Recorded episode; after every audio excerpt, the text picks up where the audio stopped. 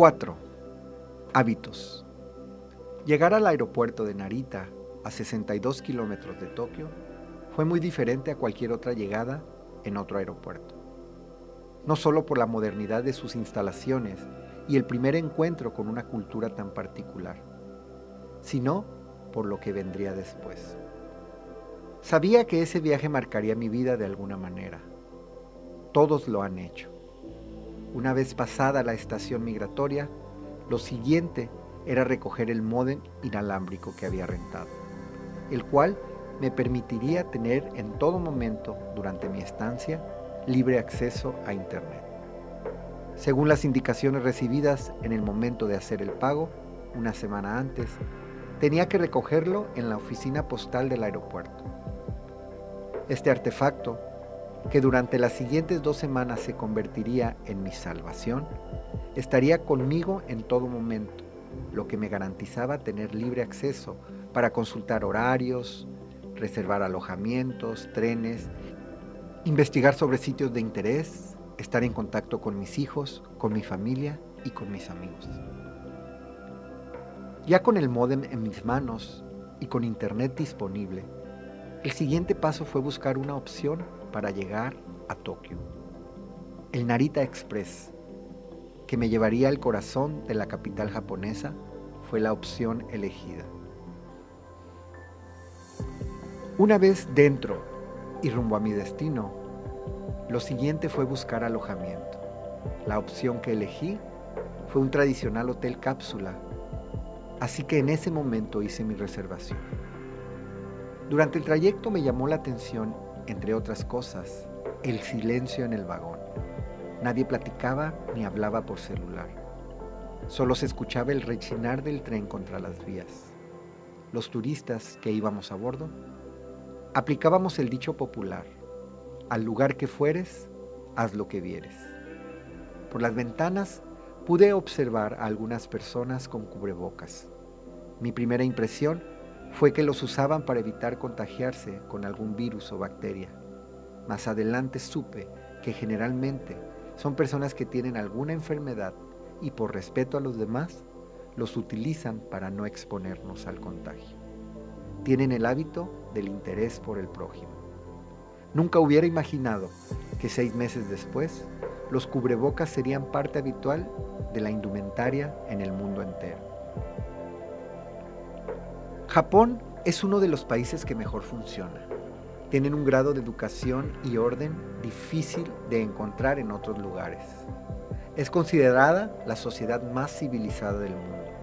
Sin embargo, lo que más me impactó no es lo que lo caracteriza, sino lo que los hace ser de dicha manera y cómo adquirieron esos hábitos y costumbres. Para los japoneses, el bien común es fundamental, es un estilo de vida.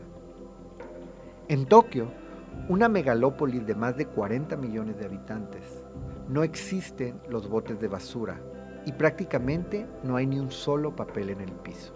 Si consumes algo que genera basura, tendrás que cargarlo, incluso por horas, hasta llegar a tu hotel o algún establecimiento que tenga un depósito para desecharlo. Aquí te das cuenta de que el entorno se mantiene en buenas condiciones, no porque se limpie mucho, sino porque no se ensucia. Todo está limpio. Los baños públicos también están impecables. Entre todos mantienen su entorno limpio. Tiene que ver con sus hábitos y arraigo cultural. La paciencia es un hábito que impera en Japón. Hacen cola para subir al vagón del metro y en las escaleras eléctricas se orillan a un lado de las mismas para permitir el libre movimiento de los demás.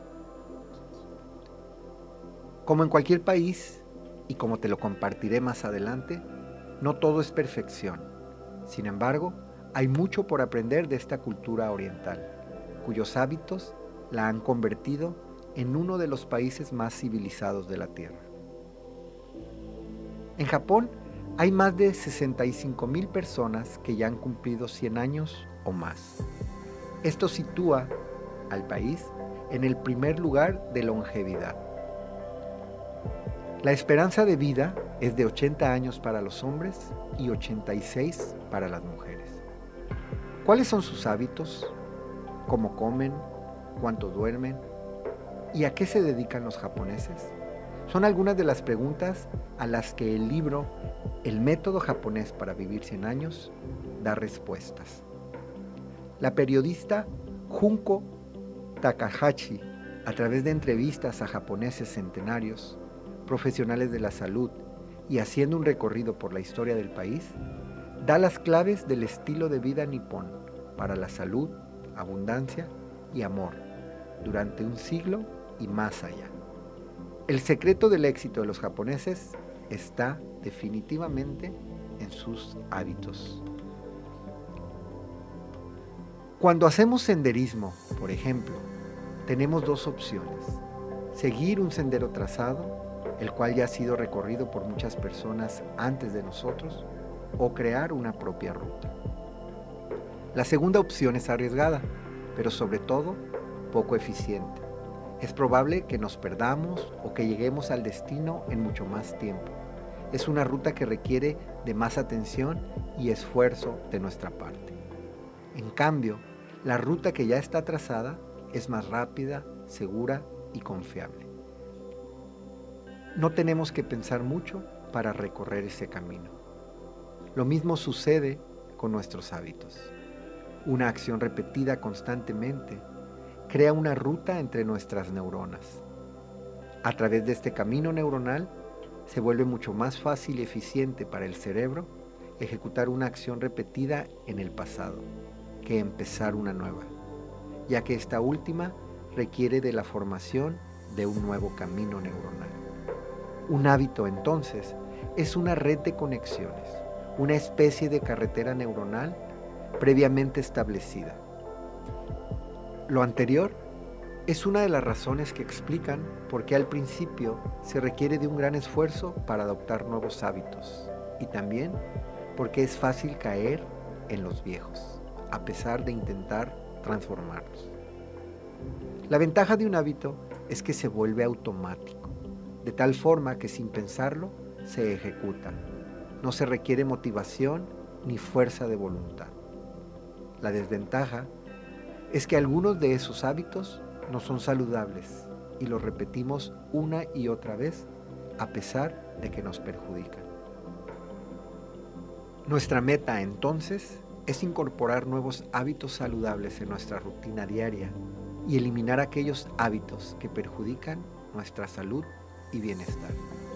Según sean tus hábitos, así será tu vida. La salud, las finanzas, las relaciones familiares dependen de los hábitos que practicas. La forma más sencilla de predecir tu futuro es analizando estos hábitos. Eres lo que haces repetidamente. Lo que define tu vida no son las acciones aisladas, sino aquellos pequeños actos que repites una y otra vez a lo largo de un tiempo considerable. Podemos diseñar un nuevo estilo de vida formando hábitos e incorporándolos a nuestra programación mental. En psicología se recomienda no intentar implementar muchos hábitos a la vez, ya que generar un hábito requiere de esfuerzo, enfoque y constancia.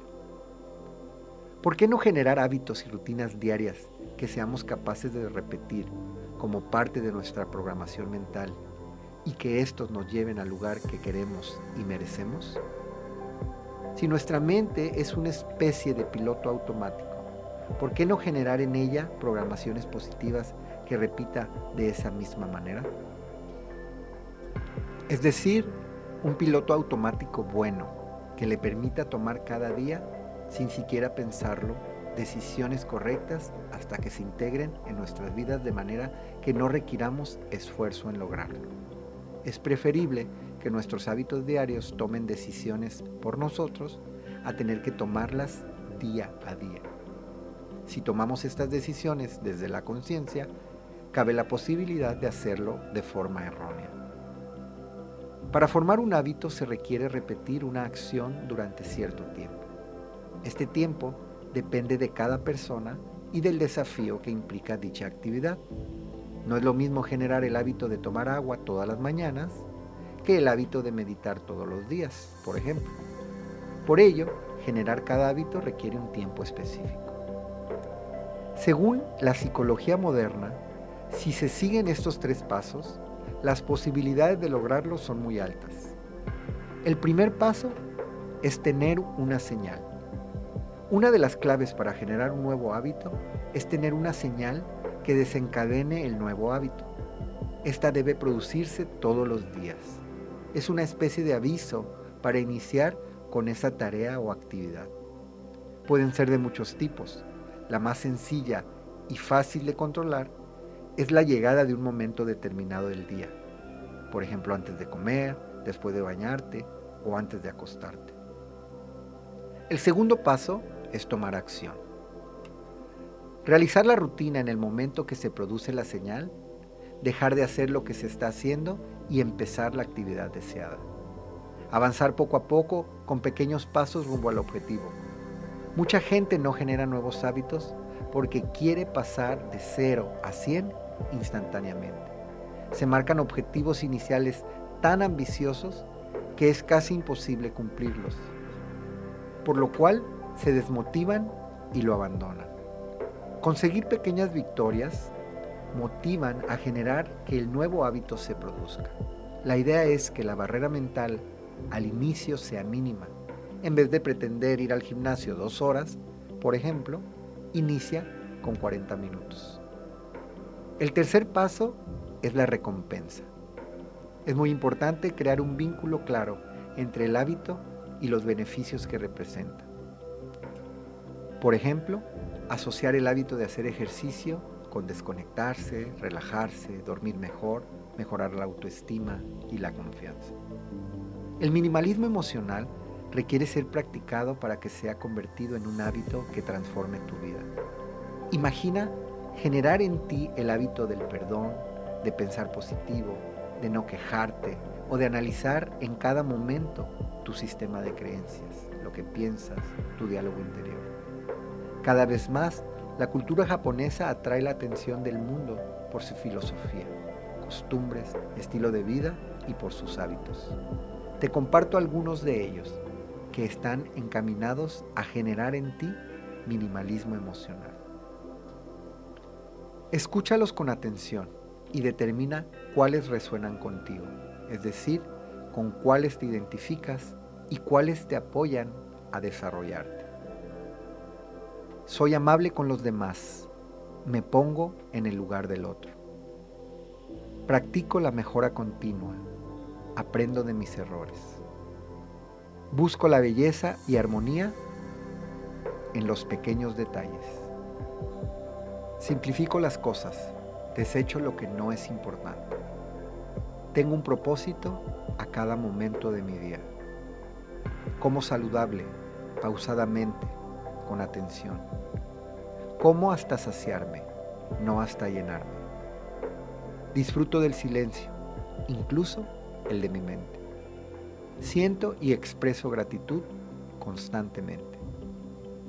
Hago siempre lo correcto, basado en mis valores. Soy paciente, le doy su tiempo a cada cosa.